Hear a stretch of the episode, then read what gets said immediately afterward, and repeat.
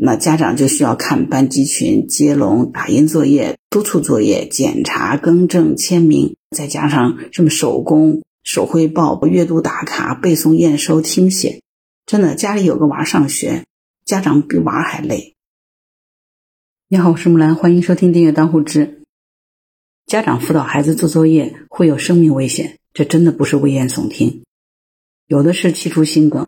有的是把手指锤成了骨折，有的呢气得破水早产，也有的气得从二十二楼跳下。其实，就算一向好脾气的刘德华，爱女如命啊，曾经认为自己是 Yes Daddy 啊，也在辅导孩子做作业的时候呢，直喘粗气，连呼说受不了。这真的是应了家长群里调侃那句话：不写作业母慈子孝，一写作业鸡飞狗跳。在小区的这个业主群里面啊，每天都可以看到现场报道。这边刚说听到有妈妈在怒吼，那边马上就有人说我们楼上的某某妈妈，天花板的声音可以还原这个作业现场八九不离十。小区里一到晚上的大呼小叫此起彼伏，真的是热闹异常啊！也有的妈妈在群里头自我检讨说，呃，孩子刚出生的时候是怎样的心肝宝贝，发誓说这一辈子都不能让他受到一点点的伤害，怎么一上小学就感觉这是仇人，已经打了三次，骂和吼已经是无数次了。不知道你有没有小孩？就是你仔细观察一下，你会发现哈，呃，这个辅导作业综合症多发于小学到初一，等到初二、初三的时候可能就很少了，到了高中基本上就绝迹了。那为啥呢？其实原因很简单呀，从小学到初一这个时候的孩子好欺负呗，你等到了初二、初三，孩子就叛逆了嘛，他也会反抗了，甚至于做出极端的动作，比如说跳楼了。所以这个时候呢，家长大多数就开始投鼠忌器了，对吧？还有一个呢，是你发现了没有呢？就是绝大多数的爸妈，哪怕是上了九八五，哪怕是读到博士后，可能都 hold 不住初二以上的数学了。语文呢，小学二年级就已经 hold 不住了，因为你完全理解不了出题人的这个脑洞啊。比如说前面我们讲刘德华，虽然他事业成就巨大，贵为天王。我相信，如果让他做份五年级的数学卷子试一试，恐怕他真的是当场心脏病也会出来。所以呢，其实那些辅导作业气到伤害孩子、伤害自己的爸爸妈妈们，过了初一呢，可能基本上就消停了。那为什么会出现这样的情况？谁是罪魁祸首呢？一般来说，我们肯定会觉得第一嫌疑人啊，肯定就是老师。我们常常说，师者，所以传道授业解惑也。不过现在的中小学老师不传道也不授业，连解惑这样的事儿也基本上是外包给家长了。大部分的情况下，他们的角色更像是管理员。尤其是现在有了微信和钉钉这样的工具以后，老师管理起家长啊，真的是非常容易。那现在老师呢，可能唯一承担的教师的职责呢，就是在课堂上要讲授知识点，一节课四十分钟，十分钟是在弄纪律，十分钟在讲 PPT。啊，十分钟在点同学回答问题，十分钟讲作业完成的情况和布置新作业。你看看这四十分钟都干了点啥？课堂的学习效率真的是太低了，而学习的内容呢又无限制的加码。那最后怎么办？最后就是把兜底交给家长了嘛？那家长就需要看班级群、接龙、打印作业、督促作业、检查、更正、签名，再加上什么手工、手绘报、阅读打卡、背诵验收、听写。真的，家里有个娃上学，家长比娃还累。我相信前面这段，凡是家里头有过中小学生的，可能都是感同身受吧。造成这种局面的第二嫌疑人是学校。学校如果不考核排名，老师吃饱撑的这么干吗？老师也是人啊，谁想这么弄啊？第三嫌疑人教育局拨款招生计划评优，那学校不都是紧跟着教育局的文件，卯着劲儿的相互比拼吗？那第四嫌疑人呢？家长也是最终的受害人。听到这儿，你是不是觉得都受不了了？算了，哎，家长真是不容易，已经够惨了，我就不再落井下石继续说你们了啊！听到这儿，你发现了没有？现在的问题是这样子：本来学校应该教的、不应该教的，现在似乎是一股脑的都外包给家长来教了。可是家长并不是老师啊，绝大多数的家长都没有受过最基本的教育心理学和教育学的训练。这个呢是师范学生最重要的两门必修课。另外呢，一名合格的老师在上岗之前呢，往往是要经过数百课时的一带一训练的。这个作为家长来说，肯定是没有这个能力的。那那些前面幼儿园还在开开心心当着贴心的爸爸妈妈的家长们，孩子到了六岁准备上学了，就仓促上阵了。他根本是不懂得如何教孩子一道简单的数学题的。那家长会做不等于会教啊，就像郭靖一样的是大侠，可是你看他教的徒弟呢，真正有几个能够像北丐洪七公一样的，又是大侠又会教徒弟呢？所以呢，作为父母，往往前一分钟。还在单位里头为那些破事焦头烂额，回到家以后突然摇身一变就当了孩子的作业辅导老师，这个对于广大家长来讲呢，实话说真的是勉为其难。我们必须要承认啊，教育其实是一门科学，而教学呢是一种技能。比如说数学老师的职业他是教师，而数学呢就是他的教学内容。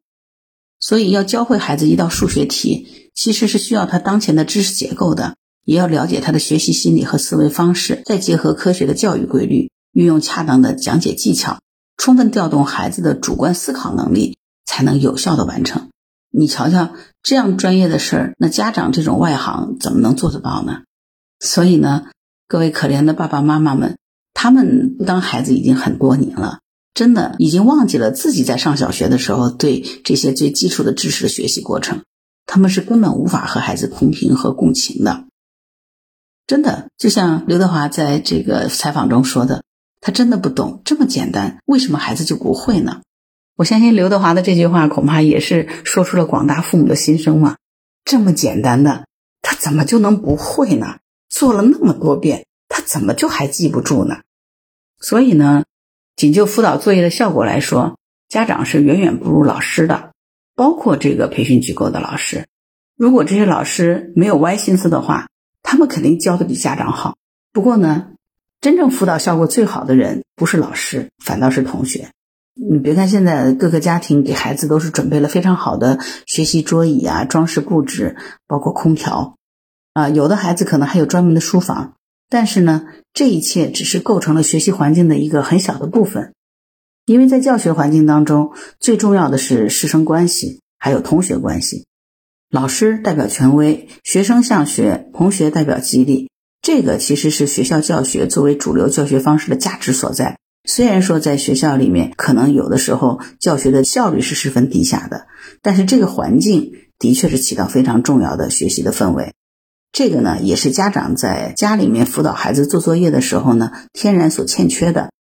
即使有些爸妈现在已经开始自学教育学和心理学了。也真的是付出了极大的努力啊，与学校的这个教学计划保持同步。他也很难在家里头在辅导作业的时候呢，能够充当一名合格的教师。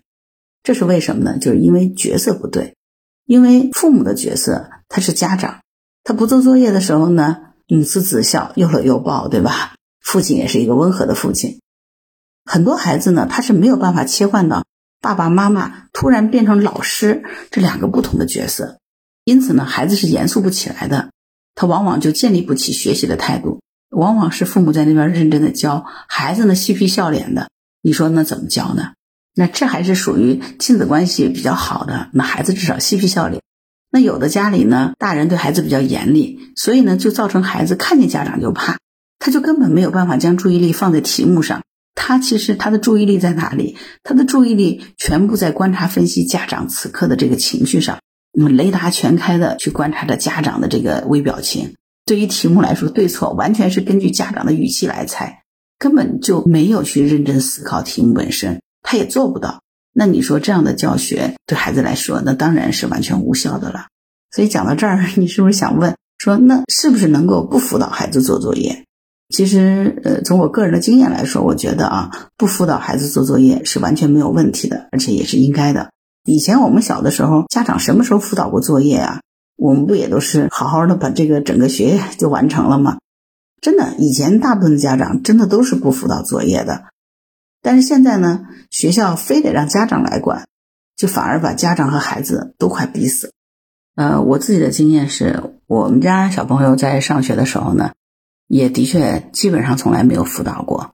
从小学 一年级开始，那个时候也是学校的这个老师要求我们家长要签字检查作业，然后要帮助订正错误。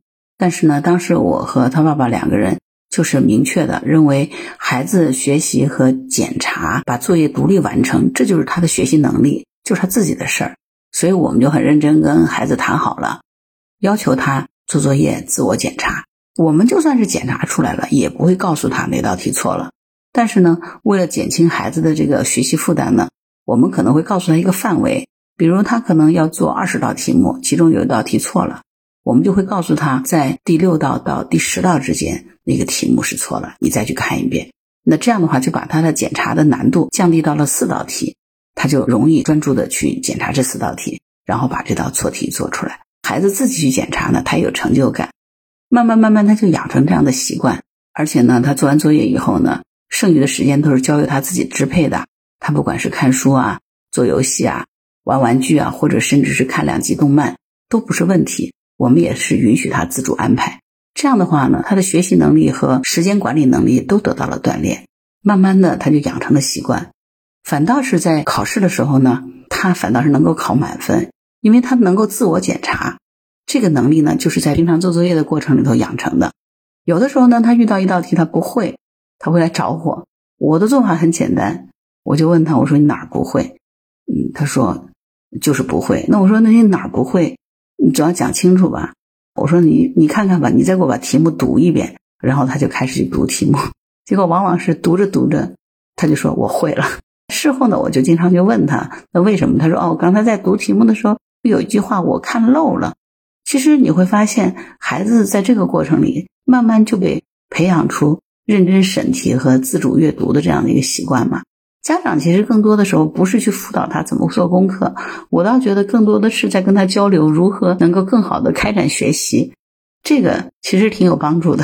所以，我们家孩子从小到大真的是没有去辅导过他的作业。小的时候呢，就是这么样过来的，所以等到到上初中呢，他的题目真的你让我辅导，我也辅导不了，他也不需要你来辅导了，好像一路很顺利的啊，现在也读了很好的大学，然后呢，自己也一个人把事情都处理的挺好，所以我觉得不辅导作业这件事儿呢，完全是可行的，关键是作为家长，我们本身是不是能够忍得住？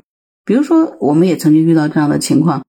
孩子的作业今天他没有完全检查对，所谓的作业没有得一百分嘛，老师就会立刻在 QQ 上给我留言呐，要提醒我啊，要注意孩子的这个教育啊。那这时候，那赶快就老实一点，低头认错，点头如捣蒜，道歉就行了嘛。但是接着回来，我还是这么干，让孩子自己去检查，因为我觉得学习对于孩子来说，最终的是他的那个能力，而不是这道题对。所以说，这就看你家长自己的坚持了，对吧？所以你看，明知道家长辅导做作业是巨大的浪费，也会引发亲子关系的重大危机，甚至可能会有生命危险。可是大多数的这个家长呢，对此也是感到无能为力的，因为他们恐惧嘛，他们恐惧孩子不能够像别人一样的完成作业，他们恐惧孩子可能会学习掉队了，甚至说恐惧被老师批评、被同学笑话。因此而被孤立，变得自卑自闭，就是这些恐惧让家长不得不硬着头皮，就是开始去参与辅导这个作业的工作。但实际上，这个辅导作业根本就是不可行，对吧？当然，也有的家长很心疼孩子，去向老师申请免除作业。但是对于这种做法，其实我不是很建议。孩子在学龄阶段去学习，这就是他整个成长的过程当中必经的一个事情，而且是非常重要的。那孩子从小到大学会自主的学习，这个也是需要家长耐心的陪伴的，不是说家长能够申请免除做作业就简单粗暴能够处理掉的，对吧？当然，我身边也有些朋友啊，对辅导作业啊不认同，所以就是采取作弊的方式瞒天过海。现在不是有很多这样的 A P P 吗？啊，直接就替孩子呼啦啦把这个做掉了，早点睡觉哈，皆大欢喜。嗯，见仁见智吧，就看家长怎么想了啊。至少我觉得这个做法看似非常简单。但实际上，对于孩子整个的成长来说，不是很有利啊。当然，见仁见智啊。你对这个事情你是怎么看？欢迎在评论区留言。嗯，关于辅导孩子作业啊，呃，我给出几个自己的小建议啊。第一呢，不主动辅导孩子的作业，就像我前面讲的哈，呃，孩子负责写作业、检查，我呢负责签字。只要孩子给我让签字，我从来都不看，我只是负责签字。这样做的好处呢，就是学习的主动权就交到了孩子手上。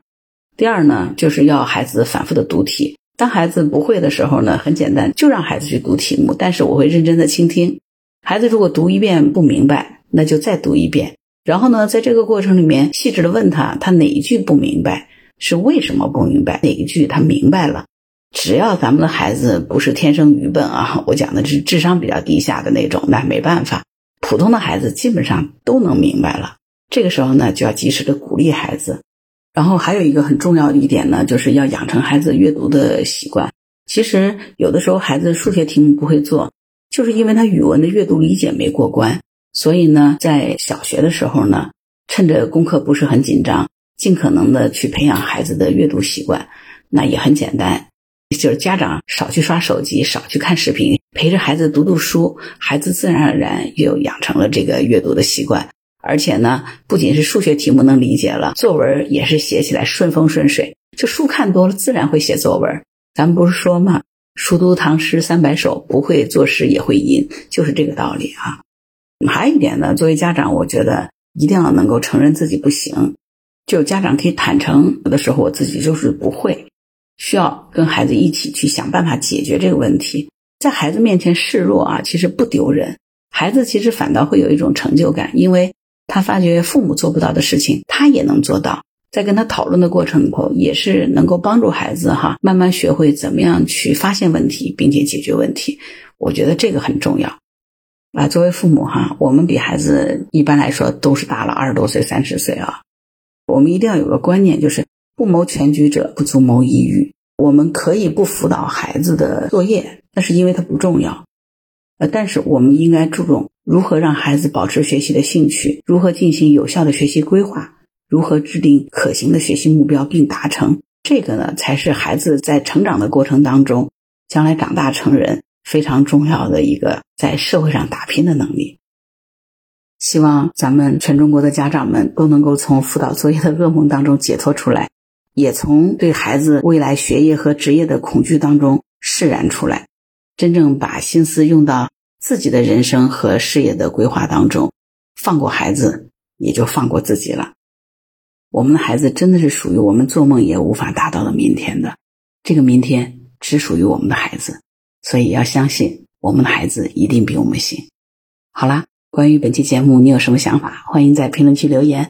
如果你喜欢木兰的节目，欢迎订阅、点赞、转发、当虎之。当然，如果你喜欢木兰，也可以加入木兰之家听友会。请到那个人人都能发布朋友圈的绿色平台，输入“木兰”的全拼下划线七八九，就可以找到我了。好啦，今天就到这儿，我是木兰，拜拜。